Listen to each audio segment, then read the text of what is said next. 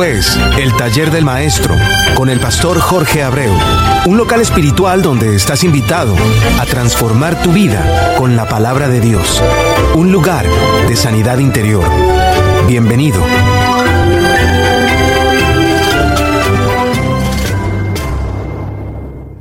Dios te siga bendiciendo grande y ricamente, hermano, hermano mío, que sean tus sintonizados con tu programa, dado por Dios, el taller del maestro y auspiciado por la nueva pasión de Cristo y llevado al aire por JADNAC Radio. Esta mañana te, te damos la bienvenida. Soy tu hermano y amigo Jorge Abreu. La única forma que tienes para ponerte en contacto con nosotros es a través del taller de maestro 67 arroba gmail.com o encontrarme en, en Facebook a través de Jorge Abreu, mi propio nombre. Hoy vas a encontrarte con, con letras de alabanza dadas por Dios a los cantautores y, llevada a tu ser a través de esta emisora para que no solamente tu fe crezca, sino también tu ser interior. Por eso, que Dios te siga bendiciendo grande y ricamente. Su presencia está aquí.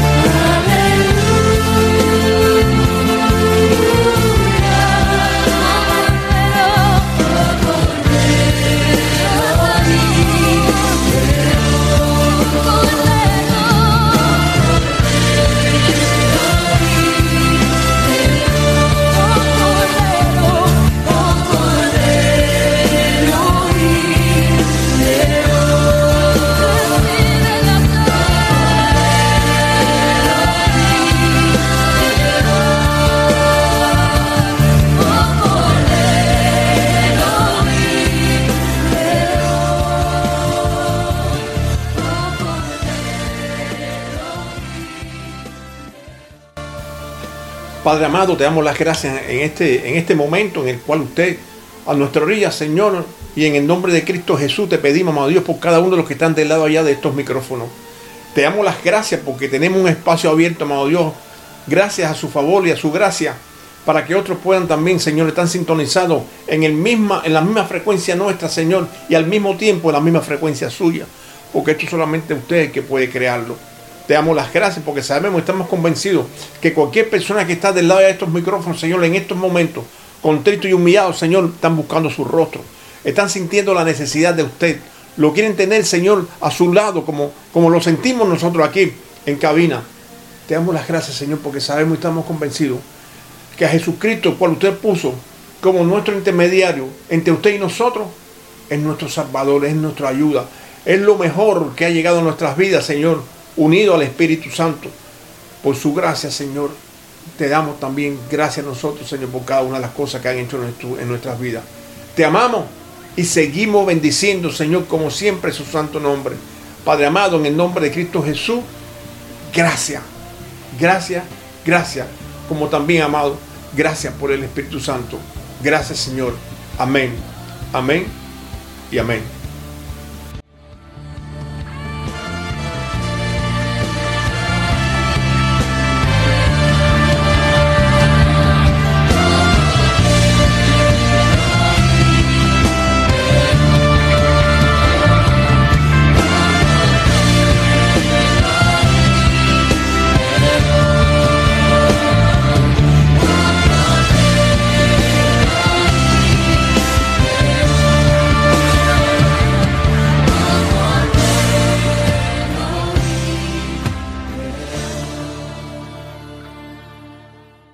Hoy es el segundo y muy importante programa de nuestro nuevo año 2023.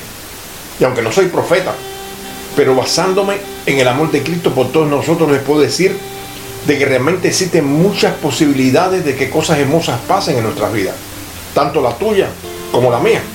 Pero debemos de darnos cuenta de que todo eso está basado en nuestro comportamiento, que unido al compromiso con el que tenemos cada uno de nosotros con, con Dios en su pacto, es lo que acelera la llegada del beneficio que Dios nos envía a través de toda bendición a nuestras vidas.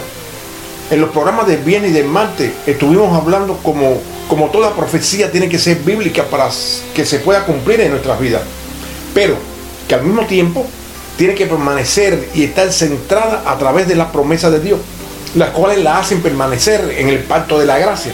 Entonces, como toda profecía tiene que ser bíblica y al mismo tiempo unida a las promesas, al estar dentro del pacto, nos da la seguridad de que sus frutos no solamente es real, sino también divino. ¿Por qué? Porque es el único lugar fértil que existe en este momento, en este planeta, que es donde nos encontramos ahora mismo, tanto tú como yo. Eso nos da la, medida que el pacto que hemos hecho con Jesús como nuestro Salvador y protector puso en cada uno de nosotros la semilla que podemos llamarle el fruto del- de, de su espíritu y que fueron sembradas en nosotros desde el principio y es lo que cubre la imagen y semejanza de Él en nosotros porque al mismo tiempo esas semillas están diseñadas para que a través de ellas florezcan en nosotros el fruto del Espíritu por el cual nos van a conocer y no solamente Dios, sino también nuestro contorno en general. Y lo más importante entre ellos, nuestra familia. ¿Quién podría dudar de esa realidad divina que garantiza a través de nuestra fe que todo lo que nos pudo llegar al principio será igual a como lo que nos llegó a través de la gracia por Jesús? que al mismo tiempo será igual a lo que nos podría llegar en el momento del arrebatamiento. Todos ellos, los que fueron, los que fue y los que serán, vienen todos del mismo lugar de, de reino a través de la existencia de Dios Padre, de Dios Hijo y Dios Espíritu Santo. Y al mismo tiempo, todos esos momentos que han ocurrido o que ocurrirán, siempre serán determinados por Dios. Pero debemos de pensar bien claro que todo beneficio que vayamos a recibir siempre estarán sujetos al resultado de nuestro comportamiento, que serán los frutos que se verán a través de nuestras actitudes con el prójimo. Ahora bien, ¿qué nos quiere decir esto? Y valga la redundancia, que no es solamente el pensar en lo que nos podría llegar o lo que podríamos pedir en, nuestra, en nuestro hablar íntimo con Dios, analizando siempre si realmente estamos preparados para recibir lo que pensamos que está por llegar. ¿Qué nos deja ver esto? Que aunque lo que hemos pedido no haya llegado por cualquier motivo o razón, y nos demos cuenta que nuestras actitudes lo que le ha puesto al, al beneficio que esperamos, un pare, a consecuencia de nuestras malas actitudes, Dios nos ha dado el derecho de equivocarnos, porque tomó para Él el privilegio de reformarnos. Y esto es interesante, porque si lo analizamos un poquito, esta idea divina va muy mano a mano con nuestro libre albedrío. Si analizamos esto, nos daremos cuenta de que Adán y Eva, al no conocer el mal, porque ellos fueron creados solamente para hacer el bien, entonces vimos cómo fue Eva la que llevó a su esposo Adán a desobedecer el mandamiento de Dios a través de Satanás. Y al mismo tiempo, ella indujo a Adán a pecar bajo el mismo sentido. En esto existe algo interesante con relación a lo que estamos esperando. Estoy seguro que Satanás hubiese querido directamente hacer pecar a Adán sin necesidad de utilizar a Eva. Pero no fue así. Él utilizó a Eva para que Adán cayera y ser descalificado en la primera prueba divina hecha por Dios. ¿No te hace esto pensar un poquito con relación a nosotros? Porque si lo analizas un poquito, estamos en la misma situación con relación al pecado. Fíjate lo que Dios nos dice en Efesios 6:12. Porque no tenemos lucha contra carne y sangre, sino contra principados, contra potestades, contra los gobernadores de las tinieblas de este siglo, contra huestes espirituales de, de maldad en las regiones celestes. Analiza. Lo primero que vemos aquí es que la lucha que se mantiene sobre todo en nuestra mente sigue siendo espiritual, no carnal. No podemos mirar a la carne que tenemos frente como, como nuestro enemigo, sino lo que ha podido controlar al ser espiritual que está dentro de ese cuerpo carnal. Te das cuenta cómo la palabra se mantiene en el correcto tiempo. Si vamos un poquito hacia atrás a través del tiempo, veremos cómo Satanás le gana la guerra mental a Eva. Cuando le dice, lo que Dios no quiere es que tú seas como Él.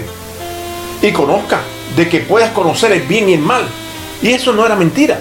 Si hubiera estado en los planes de Dios el que nosotros desde que nacimos conociéramos el bien y el mal, no lo hubiese puesto y no tendríamos necesidad de haber utilizado a Satanás.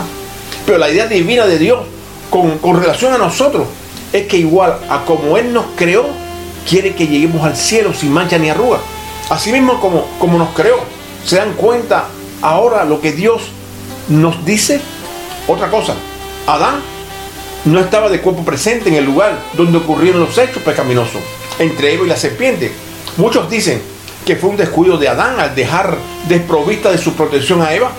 Pero mi pregunta sería, ¿sabremos nosotros realmente dónde puso Dios a vivir a la primera pareja que de por sí son, son sus hijos? ¿O los dejaría a la intemperie? Ellos no sabían hacer casa ni cabaña para poderse cobijar o, o descansar en el día o la noche. Entonces, Dios tiene que haberle preparado, aunque sea en una cueva, para que se protegieran.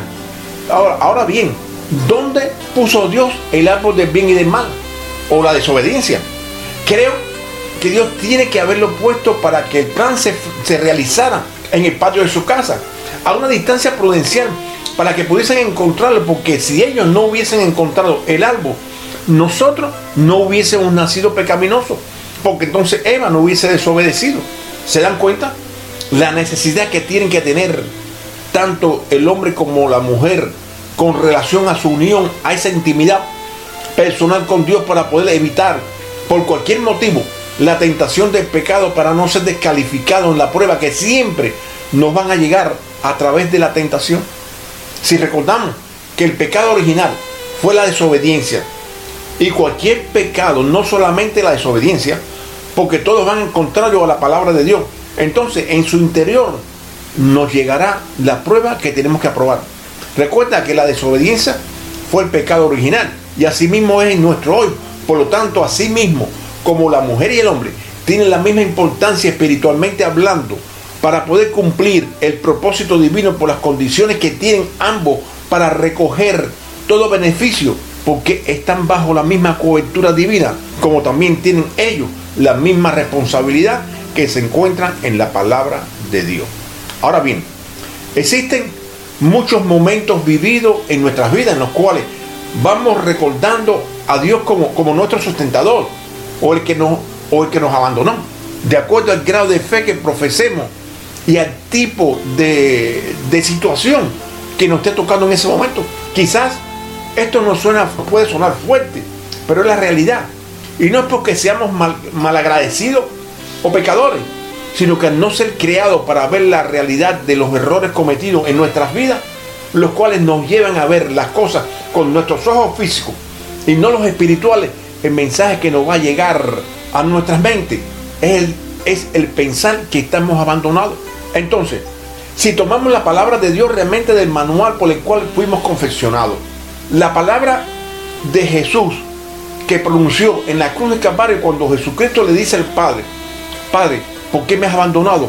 no fue hecha realmente para Jesús, sino que Él la estaba protagonizando a través de Él mismo hasta el punto donde a pesar de saber quién era, Él sabía que nosotros la íbamos a usar constantemente a consecuencia del pecado.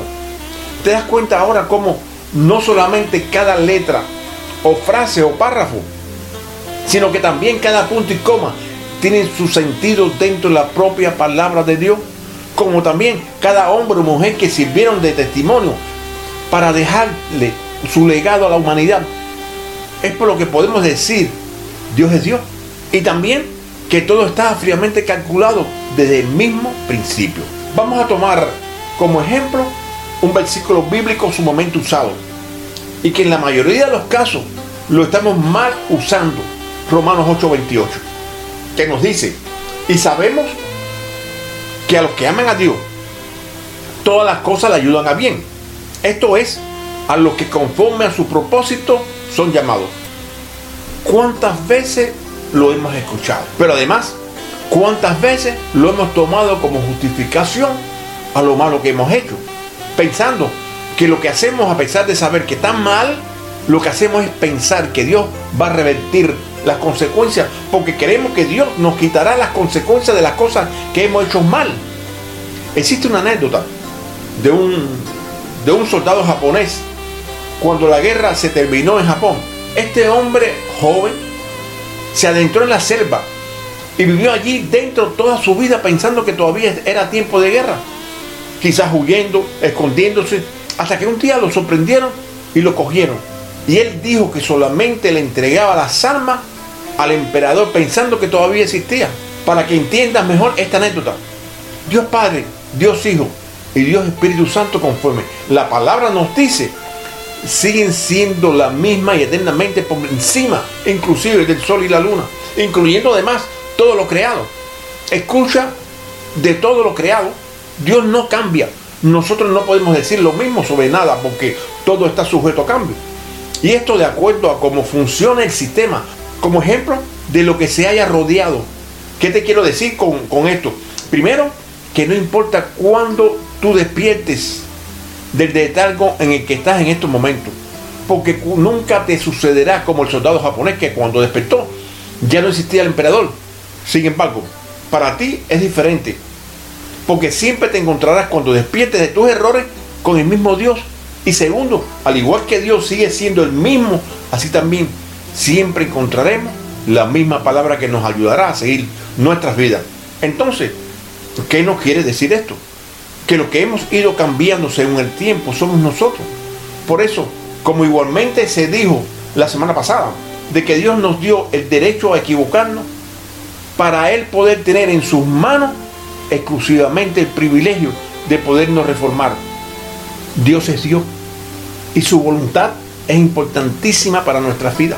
Entonces, a pesar de dejar para nuestros tiempos el tiempo de gracia o su nuevo pacto, también dejó intactos desde la creación hasta su llegada para recoger a su iglesia.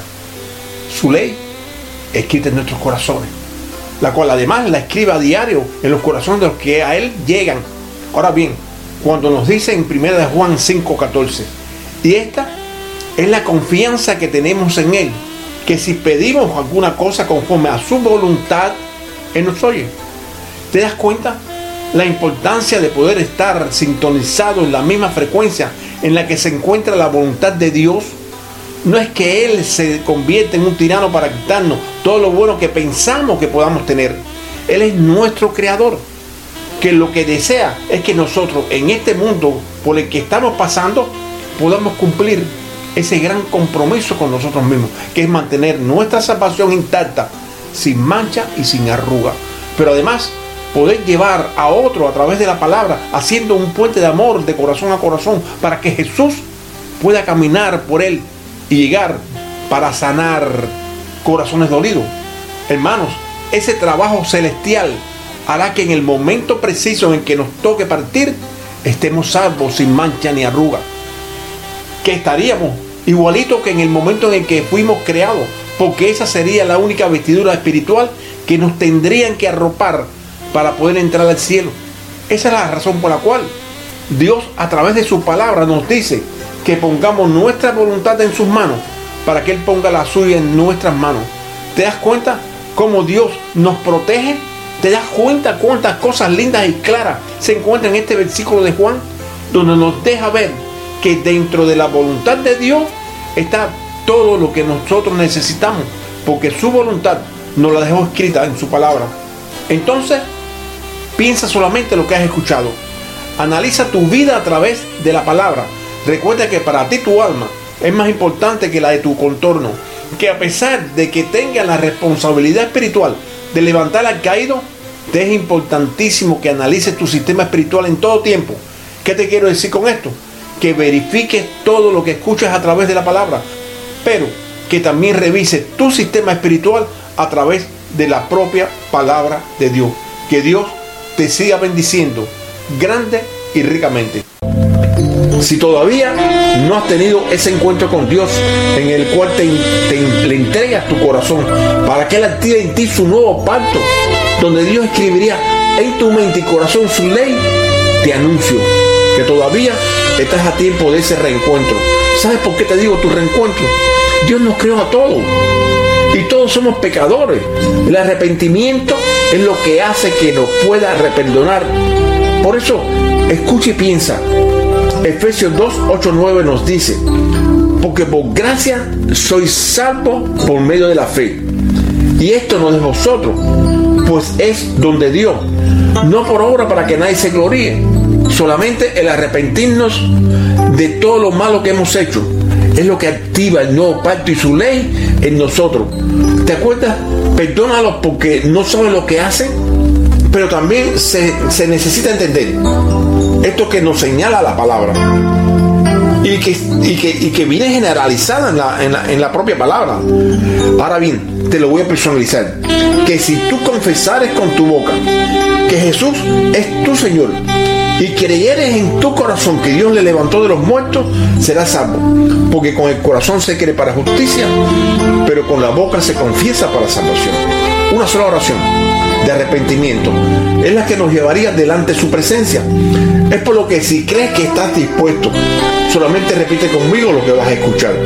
Padre, en el nombre de su amado y a través de su sangre derramada para el perdón de mis pecados, le pido perdón por todos mis pecados, reconociendo que Jesús es mi Señor y que es solamente a través de Él que seré salvo, por lo que estoy confesando con mi boca, creyéndolo en mi corazón que el Padre lo levantó a usted de entre los muertos y al mismo tiempo le pido que perdone todos mis errores para que usted sea mi Dios y que a través de mi arrepentimiento pueda ser yo acogido en su nuevo pacto y activar en mi mente y mi corazón su ley, reconociendo que Jesús es el camino, la verdad y la vida, porque voy a transitar guiado y protegido por su Espíritu Santo para el bien mío y el de mi contorno. Perdóneme, Señor. Amén, amén, amén. Su presencia está aquí.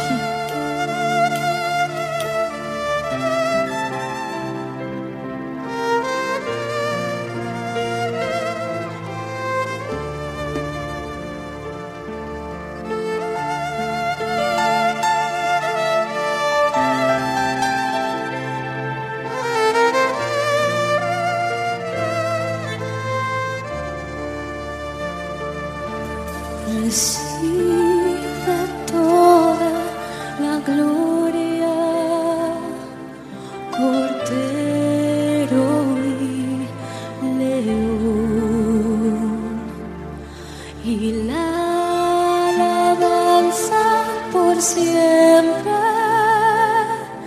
es tuya, gran yo soy.